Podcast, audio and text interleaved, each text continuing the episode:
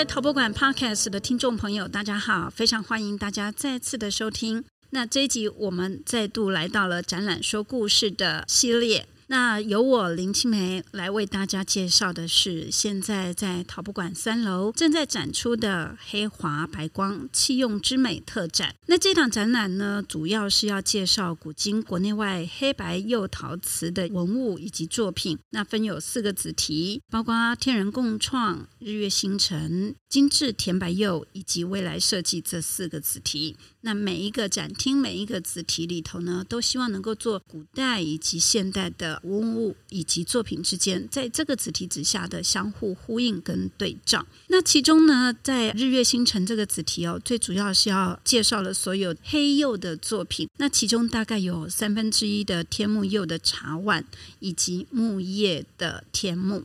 如果听众朋友们对台湾的陶瓷啊有一点点熟悉的话，讲到木叶天目呢，相信大家一定会想到一位创作者，就是黄玉英老师。那黄玉英老师的作品哦，因为他的木叶的构图，还有它的颜色非常的独特，然后非常特别的个人的表现之处，所以这次呢，我们特别的邀请他的作品在展览当中展出。今天呢，也非常高兴邀请到黄玉英老师来到现场。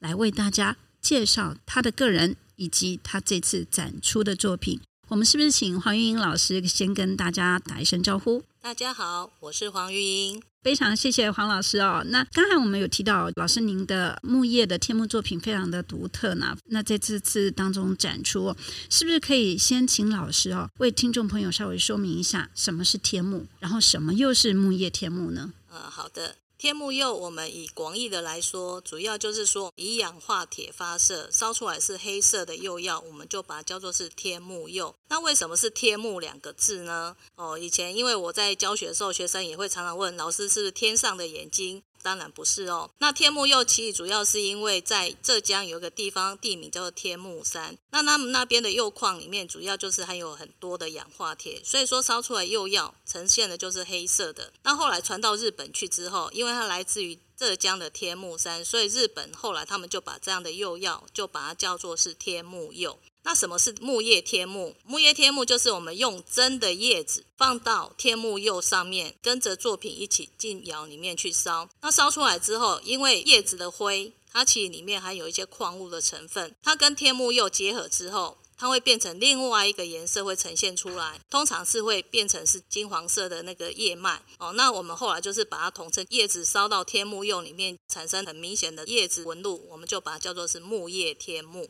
好，那我们这次在展场里头有看到老师的作品，有樱花树叶，还有构树叶。那不知道老师你比较常用的是哪一种的植物的叶子？其实刚开始在研究木叶天目的时候，因为我的工作室在苗栗山上，所以在我工作室的四周围有什么叶子，我就都把它拿来试看看能不能烧得出来。所以前后我大概实验过，可以烧出十几种的叶子，只是不同的叶子。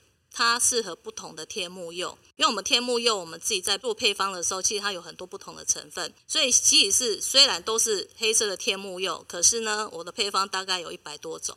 那刚开始我比较常实验的就是会以台湾的构树叶为主。哦，因为构树叶它的叶形非常的漂亮，而且我们在找这个叶子的时候，还要特别去找它的分叉是比较多的，它的叶形是比较漂亮的，可是相对的它的困难度就比较高一点。可是我还是会希望说可以烧出很漂亮的叶形的木叶天木。那后来慢慢的到日本、到大陆，发现银杏叶非常的漂亮。嗯，尤其到秋天，银杏叶整个变成金黄色的时候，哦，那个真的是非常的漂亮。所以后来又尝试希望可以把银杏叶烧出来。那以前我的老师又要我，我其实曾经跟三个不同的幼药老师学过幼药。第一个当然就是我在师大时候的吴朗龙老师，然后后来又跟吴玉堂老师学过幼。那最后让我对幼药比较通透的了解，其实是杨作忠老师。那时候他跟我们说，其实银杏叶是烧不出来，因为它的叶脉是平行脉。嗯哼。那时候就觉得啊，真的有这么难吗？所以说后来当然就是激起了我要挑战的这个心态，所以说又尝试着去烧银杏叶。当然，后来就是实验有成功了，现在也目前也有在陶博物馆三楼这边做展出。那后来又有烧樱花叶，那为什么烧樱花叶呢？哦，当然这就牵扯到我比较浪漫的这个情怀的部分。嗯嗯因为我的很多朋友他们都喝茶，可是因为以前是做点茶，或者是日本他们喝抹茶，他们不会去看茶汤的颜色，所以这时候就想说，那我要烧比较浅的底色的木叶，所以后来就开始实验白色的釉，嗯嗯，然后叶子是有有红色的，有粉色的。那想说粉色什么颜色跟粉色是比较搭配的，那我就直接就想到樱花叶。因为樱花它的颜色就是粉色，而且说真的，樱花在每个人的心中都是非常美好的。对，对，所以说后来就想说，哎，我要烧樱花叶。我觉得叶子跟那个我们想象中的意象又是很 match 的。那后来又烧台湾的枫叶，后来又实验烧那个羊蹄甲。哦，哎，还有面包树，面包树叶子很大哦，可是要可以把它烧得出来，真的也是花蛮多时间去研究出来。对。嗯刚才提到的这几个哦，其实都非常精彩，然后在我们展场里头都有看到。尤其那个呃银杏叶那件作品真的非常漂亮，四片银杏叶，然后在杯子里躺出的那个姿态非常的优雅，非常的好看。另外一个构树叶的那件作品，嗯、整个非常完整的啊烧在瓶器的外面，对，也是非常的精彩的。对，谢谢。那我不知道大家有没有发现，一般我们看到传统的木叶贴木。就是在茶盏里面，嗯，因为地心引力的关系，所以叶子的灰烧完之后，它会落在碗底，这是比较容易的。可是如果说你要烧在花瓶上面，它是立面，所以说要想办法把叶子可以立在叶子的侧面上，不会往下掉。其实说实在，这花了我很多时间去做研究。烧坏了很多很多的瓶子，那最后真的就是有研究成功，可是也不是说每次烧都会成功，还是很多是失败的。所以说这次在陶博馆里面展出的这一件作品，可以说是我烧的木叶瓶里面算是比较完整，构树叶，而且是双叶，两片叶子同时存在。那又烧得很完整，真的是花了非常多的精力才有办法烧出这一件作品。对对，这件真的很推荐大家哦，真的很值得来看一下。因为就是像老师刚才讲的，那个树叶不是在碗底，不是在里面，它是在整个呃气瓶的外面这样贴上去去烧成的，非常的推荐大家，是非常值得来看的哦。那其实我们之前在老师的工作室里头，其实还有看到，就是老师刚才讲的白色釉，然后樱花树叶等等各种，其实都非常精彩。那不知道老师。是你在为了要烧这种木叶天木，那这过程当中有没有一些比较有趣或特别的事情可以跟听众朋友去分享一下？诶，我开始研究木叶天木的时候，我就开始去注意每一种不同的叶子，尤其我后来对构树叶就有比较多的了解。那构树叶它其实有分公的跟母的。哦。它的叶型是不一样的，是也是因为在研究，哎，才发现有这个。而且呢，烧木叶不是说刚长出来的或很老的，什么时候都可以烧得出来，不是。我一定要去挑刚刚好那个厚度，而且它叶型又要刚好是最漂亮的时候。所以后来我跟我先生每天我们走在路上，就是 看到哪边有叶子，哎，这个可以，这个不行。有一次我先生还很特别，他就早上六点。就送儿子去搭校车的过程中，结果看到路边路的中间，就安全岛中间有一棵很漂亮的构树叶，嗯嗯，他就赶快把车子停下来，然后就去摘叶子。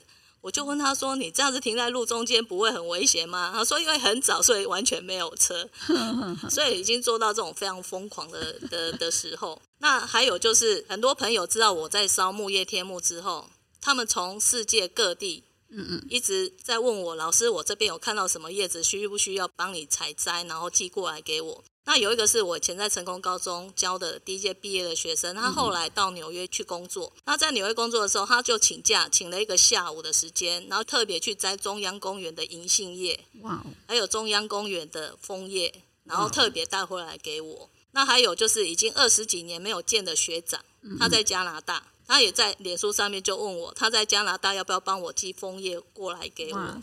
那有朋友在大陆，因为大陆银杏叶非常多，对，对哦，甚至吴淡如他到上海去的时候，他也问我黄云要不要帮你捡银杏叶回来给你。所以我因为烧这个木叶，让很多很久没有联络的朋友，反而因为这个契机，然后又重新开始联络。所以我觉得这是一个还蛮有趣的一件事情。非常有趣哦。那在你的那个创作过程当中，就是说你的木叶天木，你在呃树叶的选用，或者是到时候要烧制的那个构图，还有配色跟烧法上面，是不是有很多你个人独独到之处，所以有办法表现出这么呃很不一样的表现作品出来？嗯，因为我在烧茶碗，因为茶碗的面积比较大，如果说只是烧一片单片的银杏。或者是樱花叶，它的感觉会比较单调，比较薄弱一点。那我希望说它可以稍微有一点点我想要表现的一个想法在里面的时候，就需要烧比较多叶。像这次展出的四片银杏叶，我就把它讲成就是全家福，有大叶有小叶，那就好像是爸爸妈妈跟两个小孩。那全家和乐融融的那种画面，就会在我的脑海里面去显现出来。那曾经我在 FB 放的时候，有同事就跟我说：“可是我们家有三个小孩耶，那可以烧五片的银杏叶。”我说：“OK，没问题，为了你，那我就来烧五片的银杏叶这样。”对，后来还有就是包括樱花叶，我也希望说把这个枝条。它的展现跟叶子它的关系，也可以把它在作品里面烧出来。对对对，所以说这也是比较特别，因为枝条它又比较粗，嗯嗯嗯，你要能够把它烧融刚刚好，然后叶子又不会糊掉，对哦，那个也是在烧的时候那个温度还有它的底釉的掌控上面要刚刚好，才有办法烧出来。刚开始在实验的时候，那枝条是烧不融，就摸起来是粗粗的，所以又经过很多的研究之后，哎，终于可以把它烧出来。对，这很特别哦，就一般只看到树叶，对不对？对对对，对，不会看到枝条。但是老师的作品里头是可以看得到枝条的。对，因为我其实会把它想成是一个画布的感觉。嗯。因为以前也学过油画，也学过水彩，那我会希望就是说，它一个黑釉就等于就是一个画布。那我希望在上面可以展现出我在自然中我看到的叶子跟树木它的感觉，去把它表现出来。甚至有些是烧到碗的外面，它的叶子是翻到碗的外面去了。嗯，对，所以就是希望让人家在看到的时候有很多想象空间在里面，而不是只有欣赏一片叶子。这样听起来，老师你的那个木叶天幕能表现的已经非常丰富多元了。那不知道老师已经在这样的状况之下，你对未来还会想要有什么更进一步突破的可能吗？还是哦，我也希望可以烧出更多釉色的变化，嗯，那甚至就是更多片叶子。嗯嗯，像目前我烧成功的一个大盘子，有烧了六十六片的樱花叶。哦，有有有，在工作室有看到。有看到。那我会希望就是说我可以再烧更多，同时可以成功的。然后甚至就是说我们在釉色上面的变化，因为传统就是以天目釉为主。可是我觉得我们这个时代要烧出属于我们这个时代比较代表性的作品，所以后来我也去实验，比如说烧青瓷，或者烧君釉、烧铜红，上面也有叶子。或者甚至烧菇，南瓜菇发的绿色，绿色为底，然后上面有蓝色的叶子，或者是我的薰衣草的紫色，然后上面有叶子，又结晶又跟叶子又结合在一起。哇！像我之前有烧过一个花瓶哦，那一支花瓶我非常喜欢，那个是薰衣草的那个紫色结晶釉，然后那个构树叶，它整个就像是一棵大树一样。然后结晶又又有点像是樱花在纷飞的时候，又有点像是在下雪的时候，雪纷飞的时候的那种感觉。所以它整个花瓶重点不只是木叶，它是整个是有意境在里面。所以就希望说我可以烧出更多不同釉色的木叶，还有就是说在接下来也许我再烧更多不同种类的叶子。我希望说就是可以更全面性的去做实验。听起来很让人期待哦，就这么多 用结晶釉，然后再加上木叶，然后用结晶釉代表樱花纷飞的样子，然后有呃樱花叶在上面，这非常让人期待。希望到时候可以看到这样的作品出来哦。OK，没问题了。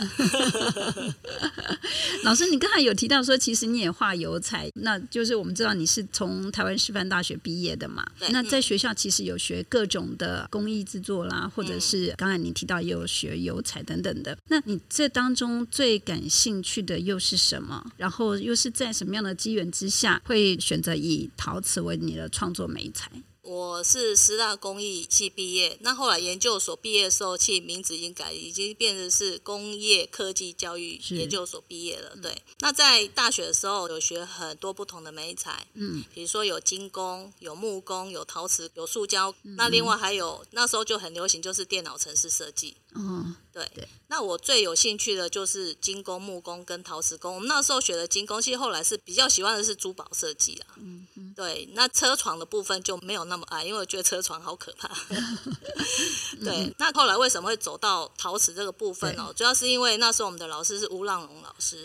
吴浪龙老师算是在台湾的教育界、陶瓷界都是一个非常伟大的一个前辈。诶，应该是说在所有的学校里面教书的这些早期的这些。陶艺老师几乎都是吴浪龙的学生。对，那我觉得就是说那时候，因为吴浪龙老师他开了很多课程，包括陶瓷釉药，还有石膏模具，还有陶瓷原料，反正就是几乎他开的课程我都修过了。哦。而且吴浪老师因为他很有名，所以那时候我们在上课的时候，有很多外面的人跑来旁听。嗯，那我就觉得哇，我们老师这么厉害，外面人都来旁听的，那我们自己在这里要更认真一点才对。所以说那时候就对陶瓷产生了很大的兴趣。那后来主要也是因为我们学校我们系上有一个陶艺社团。嗯嗯。那因为我们那一届人非常少，我们班只有九个人，而且其中有三个是乔生。哇。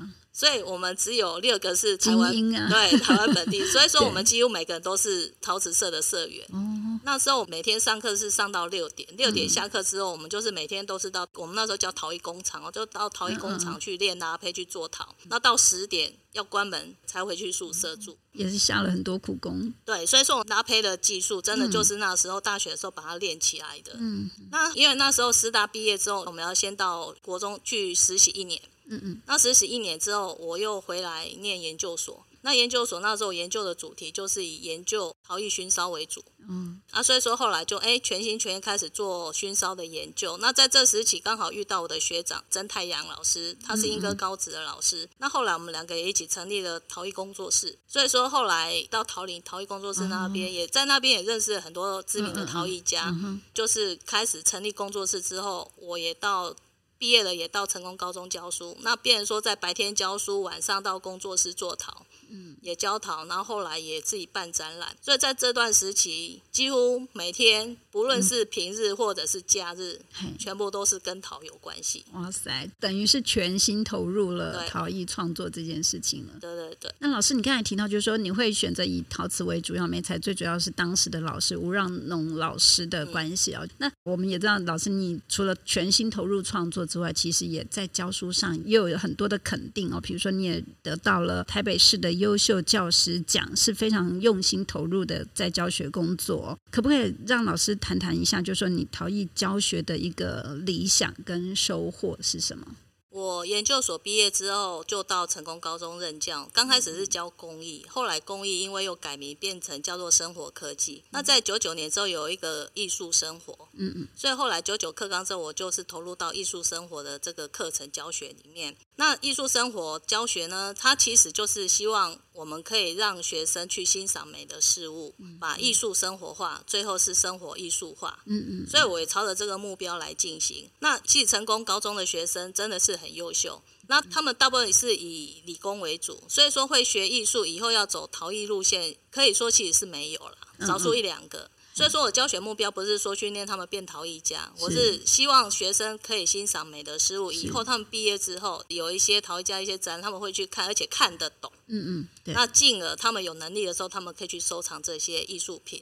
因为艺术家很多，可是收藏者也要很多才可以。对，需要。对，对，没错，没错。所以这样艺术家才有办法继续生活下去。对，对，对，对。对，所以也是让学生他们去知道说整个制作流程，让他们知道说，其实一件艺术创作戏是非常不容易的。让、嗯嗯、他们实际做过，他们感受到了。嗯嗯嗯。而且我在他们做完之后。比如说做茶壶、做咖啡杯，真的完成，嗯、就是我们上课大家就是来喝咖啡，哦、呃，来用茶具或者熏香炉，什么都有，嗯嗯嗯，哦、呃，甚至我教他们做陶笛，上课的时候我们就来演奏这样，哇，那甚至到后来就是带着学生去做一些更有意义的事情，比如说这几年就是因为有认识了桃园一个儿童之家，嗯、我们就是让学生他们做的作品，就是可以种多肉植物，一个花盆。嗯嗯那后来运到桃园去，让儿童之家的小朋友把他们的开心农场的多肉植物种进去。嗯嗯。那种好之后再运回来成功高中，我们办一个展览，就是一个义卖活动。那义卖的时候就把这些义卖所得就捐给儿童之家。儿童之家。对，可能就是有意义。对，我就觉得就是说带着学生，然后他们去知道说他们自己自己是很幸福。对对。然后可以把自己的爱心，然后分享到世界各地这样的概念。嗯嗯嗯。那学生，我觉得他们也很可爱，因为他们就会想说，他的作品到底有没有人买？所以每天都会很关心的跑来问老师：“我的作品卖掉没有？老师，我作品可以卖多少钱？”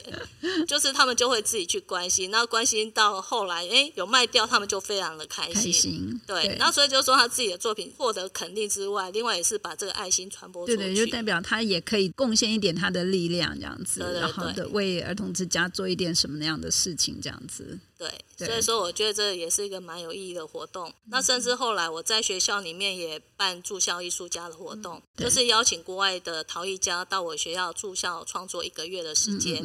那在创作的过程，艺术家也会入班，就是到我的班上，然后跟同学聊一下，嗯嗯，然后比如说他们国家的一些艺术的发展，主要也是让学生也训练一下他们语文学了那么久。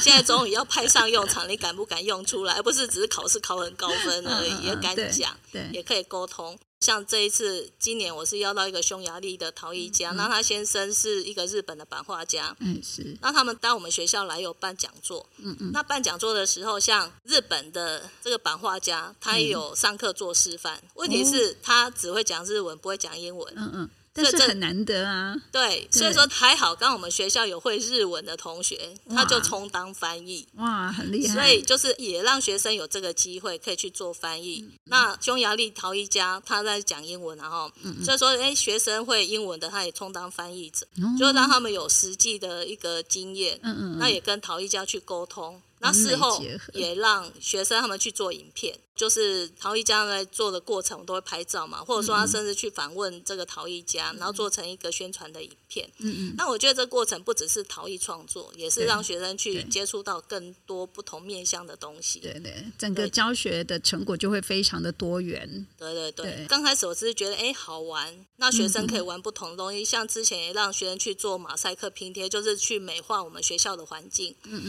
嗯。那做那个。个墙面上面的拼图，嗯，嗯，因为我们学校蝴蝶馆很有名嘛，对，所以就以蝴蝶为概念，然后去创作出很多不同的作品。那也因为这样，我们学校那个教主任一直拜托我去参加台北市特殊优良教师的甄选。嗯嗯我一直说我不要，我教学只是因为我有兴趣啊。可是因为主任一直一直拜托，所以后来去参加啊，也很荣幸也获得台北市特殊优良教师，后来甚至到全国的师铎奖。那我觉得参加这个活动师铎奖，我就觉得认识这么多用心的教育者，不论是校长或老师，那从他们身上我也学到很多。所以我觉得刚开始是很排斥去参加这样的一个活动，可是后来觉得收获还蛮多，是可以认识很多真的是很认真的这些教育工作者。那我们知道老师你其实，在教学的同时哈，也会到国外去驻村。记得当年了，那是哪一年我都忘了，老师不知道还记不记得？二零零六年。哦哦，二零零六年，老师那时候在立陶宛驻村。对，在那个时候，这个波罗的海三小国还是很难前往的一个国度，老师竟然在那里驻村，然后很巧的就是那一年的 IAC 的年会在那边举办，所以那时候我就是代表陶博馆去参加 IAC 的年会。那一年陶博馆要在那边介绍，然后啊去入会申请，然后就在整个年会过程当中遇见了啊黄玉英老师，然后我们就这样结识了哈。对对啊，在他乡遇故知的感觉。对对对。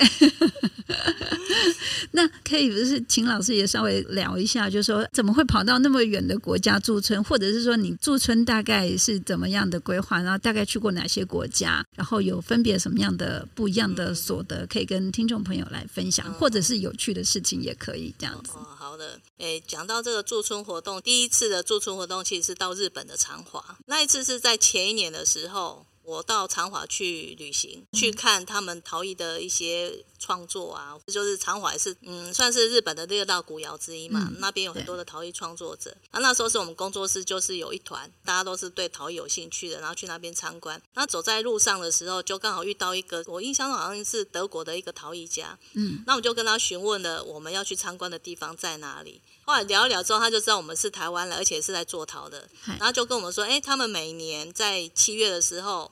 在长华有办一个国际的陶艺驻村的活动，那就跟我们说，我们也可以去申请参加这样。嗯，后来隔年我真的就跑去申请参加了。那时候其实说真的，太有行动力了。对，其实日文什么都不会，也刚毕业，我觉得就是那种广大广大的那种感觉，就是热情啊，一股劲，对对对，就会想说，哎，好哦，那我来参加看看这样。嗯嗯。那那一次好像有十几个国家，不同的国家的陶艺家参加，那我们都是住在当地的一个算是 home stay 这样，不是全部住在同一个地方，嗯，就一个陶一家就住在一个家庭，嗯嗯。那我觉得在那一次里面，我就会感受到就是日本的生活的文化。那那时候就觉得日本的妈妈好可怜，因为他们的餐具真的是每人就是一整套，从小菜小菜就好几个，然后再饭还有煮菜，反正就是碗盘非常非的多。常多，那饭后就是妈妈在洗碗，洗碗对，那一个人要洗很多很多，所以后来我就跟那个妈妈，我们两个就一起洗碗，一边洗一边聊天，这样。嗯嗯，对，所以我觉得这是一个让我印象很深刻，而且那时候我们是我要骑脚踏车到创作的地方，那时候是在长华国小。那我记得他们事先有问我们，你介不介意骑脚踏车超过半小时以上？嗯，那时候就写我介意，所以说我就不用骑那么远，大概骑个 大概十五分钟左右。可是他是一直要上坡下坡上坡下坡，那有的真的就是很远，真的是要骑半个小时，我觉得哇，他太可怜了这样。那那一次创作就是有认识很多不同国家的陶艺家，所以那我觉得就是说驻村活动对一个艺术家来说真的是一个很大的养分。养分，对对，所以我会也会建议，如果真的要从事陶艺创作，真的有时间的话，可以出去走一走，我觉得是非常棒的。嗯嗯。那后来是到爱沙尼亚，哦、对，哦、爱沙尼亚那一次是因为黄正道他去爱沙尼亚回来，我就问他说：“那怎么去参加？”他就说我帮你写推荐函。嗯、那当然就是他们也是要作品啊，作品要审核过，他们觉得 OK，然后就是会邀你去。嗯。那去爱沙尼亚那一次是烧柴窑，当然在日本那次也是烧柴窑。所以他们国外驻村窗几乎都是在烧柴窑，我不知道为什么。那在爱沙尼亚那一次，说真的，以前只是在地理课本里面念过波罗的海三小国，其实他们每个国家都比台湾大。对对，所以我们是台湾是小小国。那所以去那边，因为我们是东方的脸孔，嗯、所以。那时候去，我带我另外一个朋友去，他不是做堂，他就摄影师这样。嗯嗯。那去的时候，我们有一天晚上，我们两个就是去一个杂货店买了半打的啤酒。嗯、隔天，所有人都知道我们前一天去买啤酒。哇塞，真的、啊！因为我们是东方脸孔，所以在那边做什么事情，他们都动完全都受到注目。那在那边也是有来自不同国家的陶艺家，嗯嗯。那我觉得在这个过程中，就是也可以知道一些不同创作的技法，嗯嗯。还有，我觉得就是说，在那边你是全心全意创作，你不用想说我今天晚上我要煮什么东西给家人吃，嗯、也不用想说，哎，今天朋友约我要去逛街，嗯，没有时间逛街，没有地方可以逛，就是不会有其他的事情，就纯粹就是陶，然后纯粹就是创作这样子。对，虽然说短短的一个月时间，嗯。嗯实际上，真的可以创作的时间大概只有两个礼拜，因为还要烧窑，还要展览。嗯，嗯，可是我觉得这两个礼拜的时间，我可以创作出很多的作品。哦，对，对对对，我记得好像那次也有刚好就是参加你们的展览开幕。对对对。对，然后也有到了现场去看那个你们驻村的那个柴窑。嗯。那是零六年，我爱三年是零四年。哦，后来因为是因为零四年我在那边遇到立陶宛的陶艺家，哦，然后就跟我说他们立陶宛也有办驻村活动。对，所以后来就零六年的时候又跑到立陶宛去。啊，对对对对对对，对。所以说后来就在立陶宛那一次，刚好 IAC 年会是办在这三个国家。对，就这三个国家都有去。对对，但是我已经忘了老师你是在哪边驻村的。但是我因为那时候立陶宛、爱沙尼亚这三个国家都有过去，嗯、都有跑这样子。那、啊、所以后来就是在立陶宛那一次。嗯。那我参加很多的驻村，我觉得立陶宛的活动让我觉得最最喜欢啦。哦，怎么说？因为立陶宛他们个性跟我们台湾人很像，嗯、而且我觉得我们国情跟我们也很像。嗯哼。然后他们那边物价说真的也蛮便宜的。嗯嗯。去那边当然吃住全部他们付嘛。对，可是后来因为我又留了一个月，就是说驻村创作是七月的时候到七月底结束，八月我又留了一整个月时间在立陶宛。对，然后就是我立陶宛那个朋友，他就载着我到处去一些地方。因为如果说像一般旅行社去，大概就是停留个两天就走了。对。那我在那边待了这样差不多是两个月的时间，所以说可以玩得很深入。嗯，很棒。那也可以了解到他们的一些生活习惯这样。嗯嗯嗯。对，那立陶宛那一次就是有很多他们当地的陶艺家参加。嗯哼。啊，在那。那边也又认识了一个美国的陶艺家 Rimas，他也是 IAC 的会员。嗯哼。那后来零八年去美国驻村，在他家驻村，就住在他家一个月时间。那后来我在那边创作完之后，我们两个又在美国又办了三个我们两个人的联展。哇！对，所以我觉得就是说驻村活动真的是艺术家一个很好的养分。嗯，开阔眼界。对，开阔眼界，也认识世界各地的朋友。嗯。尤其在立陶宛那一次，就是因为他们晚上。很晚才天黑，大概十点多十一点才天黑，所以我们是十点，大家洗完澡吃完饭，然后坐在阳台，然后大家在那边喝着红酒，看着夕阳，然后聊艺术。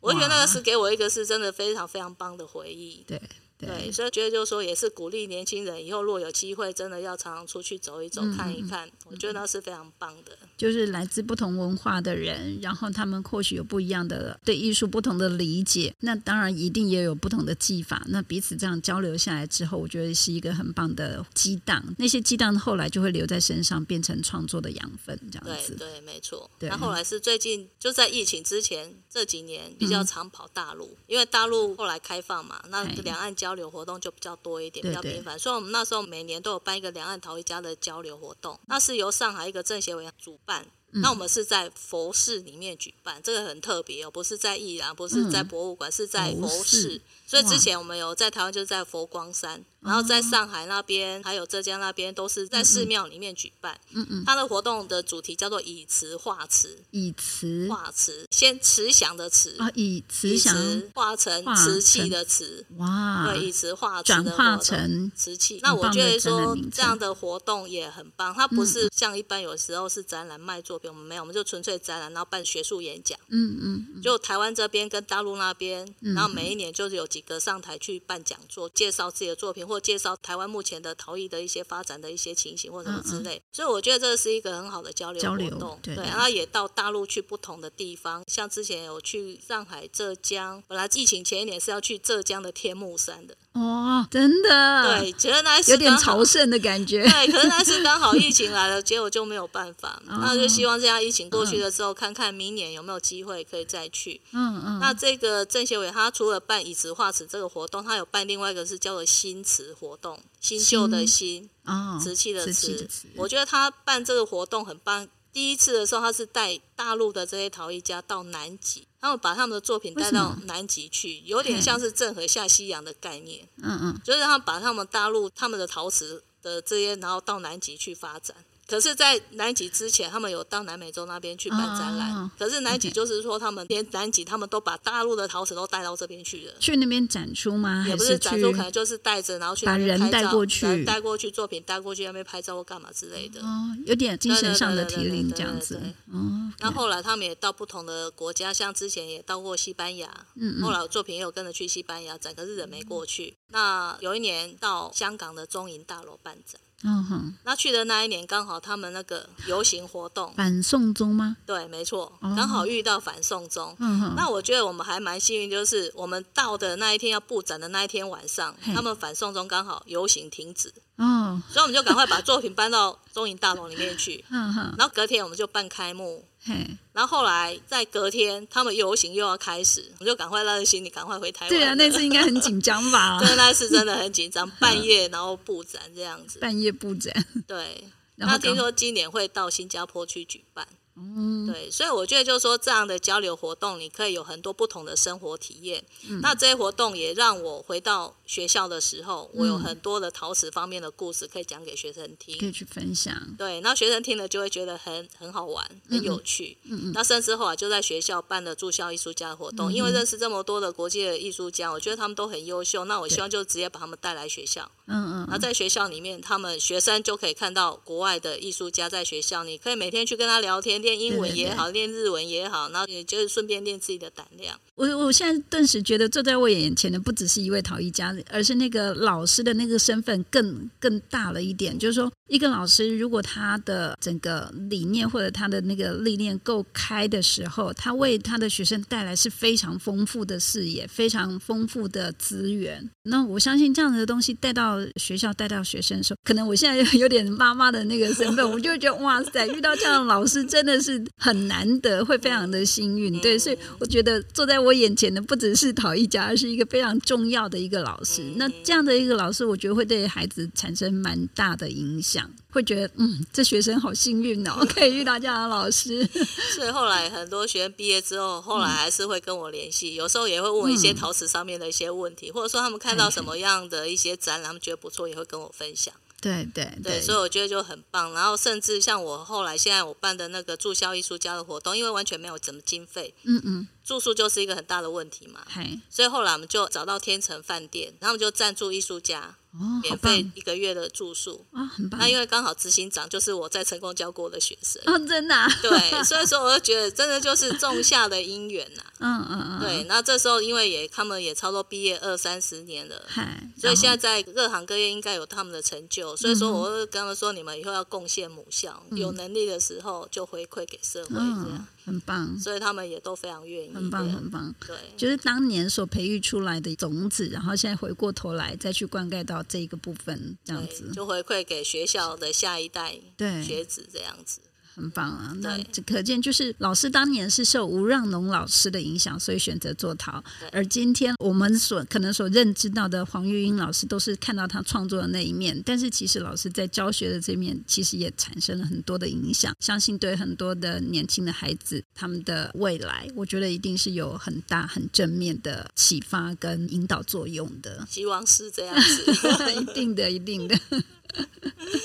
这样听下来啊，其实陶艺可以发挥的影响力很大啊，就是说不只是作品创作出来让人家欣赏而已，老师甚至把陶艺用在教学上，他发挥了更大的意义跟彰显他更大的面向。除了美学欣赏，除了创作，他还可以让学生有所发挥的空间等等的，所以觉得这样听起来实在是很棒的一个教学设计。然后相信他发挥的影响力也会很大哦。那在教育现场。对，不论是不是有意要从事陶瓷发展的年轻人呐、啊，你有没有什么呃建议他或鼓励的话？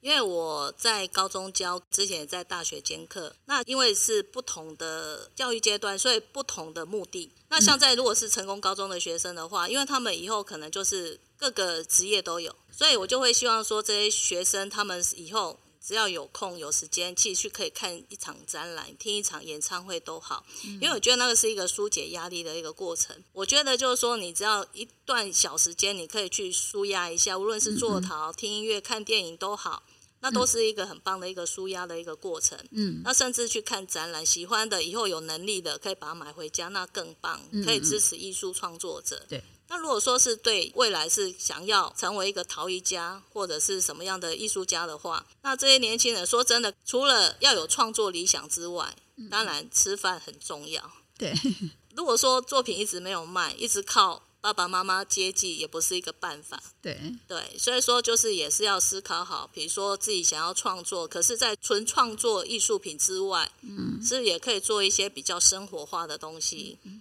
毕竟比较生活化的东西，它的单价稍微可能会低一点，那一般人接受度会比较高一点。那就是这部分可以来养活自己的艺术创作。嗯，那我觉得我是比较幸运的部分，是因为我也在学校教书，所以我有固定的薪水来源。所以说我比较不用去担心说我的作品到底能不能卖，嗯，对，不用考虑市场性，所以反而我的创作空间非常大，对。可是我先生有时候看到我在做一些东西，他说啊，你做这些奇奇怪怪的东西，到底是能不能卖得出去？这样，就是老师的浪漫性格。那就说没关系啊，就喜欢做这些东西。后来真的展览的时候，我先生口中的奇奇怪怪的东西，后来真的还是都有卖出去。可见有支持理想的人存在。对，那后来当然我有做很多一些生活化的东西啦，嗯、因为我的很多创作灵感来源都是从我的日常生活里面。所以刚开始熏烧它是因为有研究所的一个题目嘛，嗯、后来慢慢的，哎，因为我工作室的部分刚开始是跟曾太阳老师我们一起成立工作室，可是后来那一阵子，因为我又白天上课，晚上又熬夜创作，其实我后来真的生病了。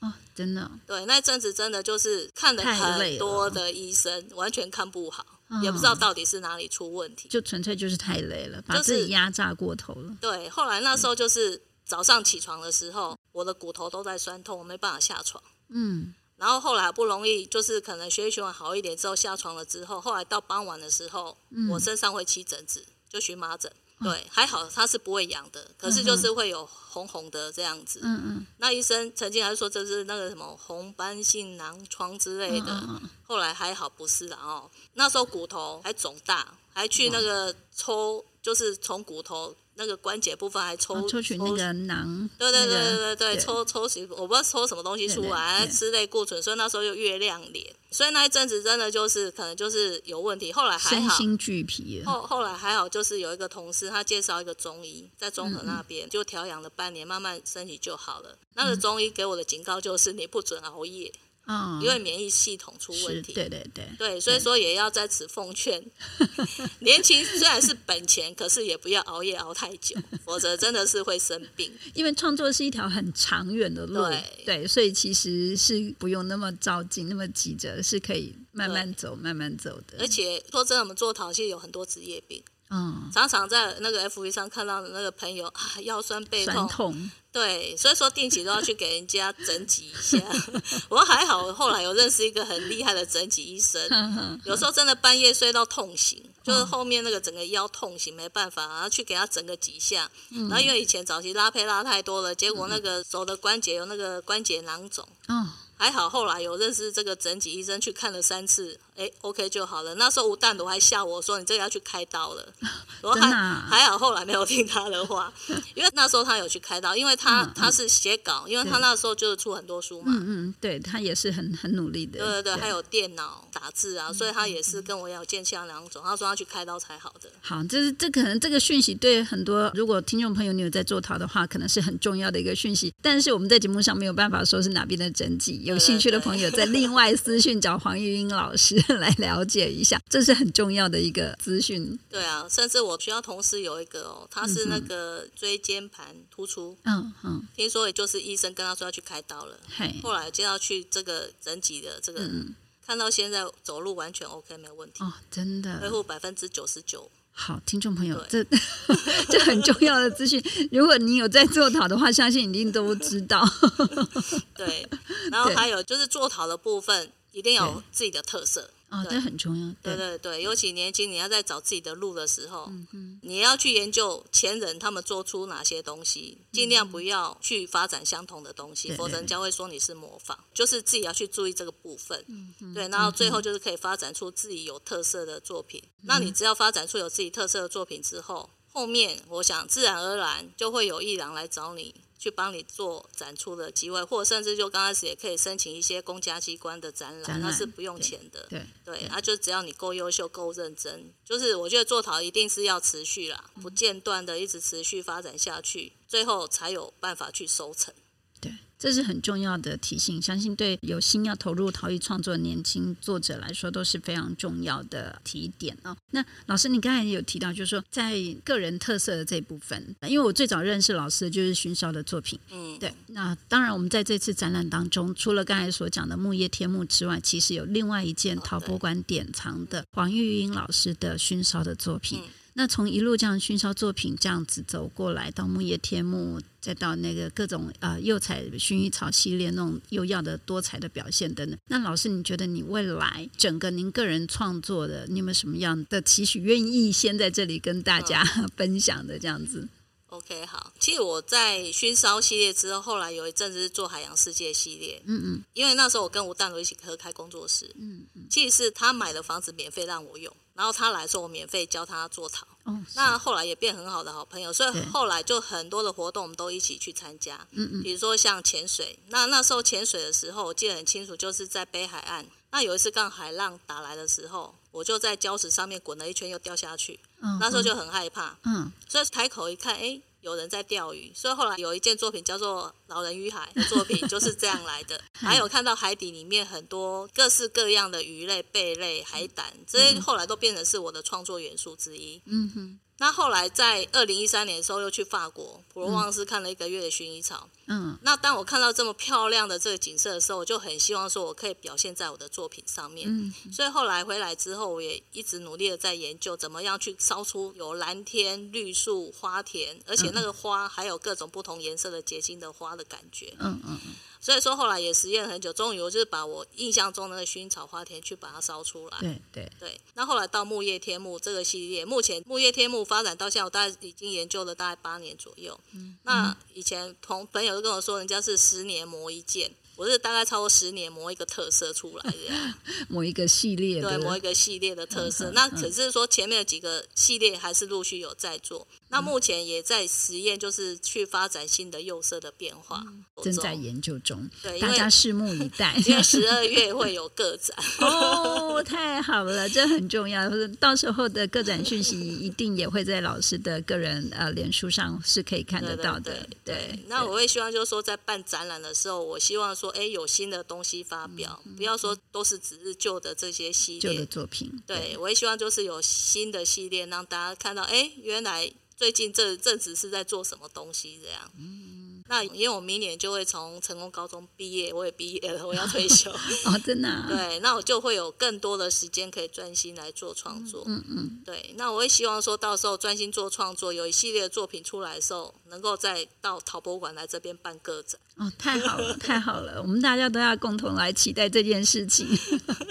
希望可以达成，一定会的，一定会的。嗯、这样子的话，就是呃，十二月老师的个展，然后在十二月老师的个展。之前，我们现在陶博馆三楼的特展会展到九月三号。那九月三号之前，都非常欢迎听众朋友有兴趣的话，拨个时间到我们陶博馆来参观一下“黑华白光器用之美”的这一档特展。那就像老师刚才所说的，希望啊、学生能够培养爱看展览的这样一个习惯。那我们也非常欢迎听众朋友把这个变成你的生活习惯之一之后，相信对你的生活也会有很大的影响跟帮助。那今天非常常谢谢啊、呃、黄老师来到现场，跟大家一起分享他的呃整个学陶的过程，然后跟未来的期待、未来的期许，还有介绍了这次展出的作品。非常谢谢啊、呃、黄老师，谢谢。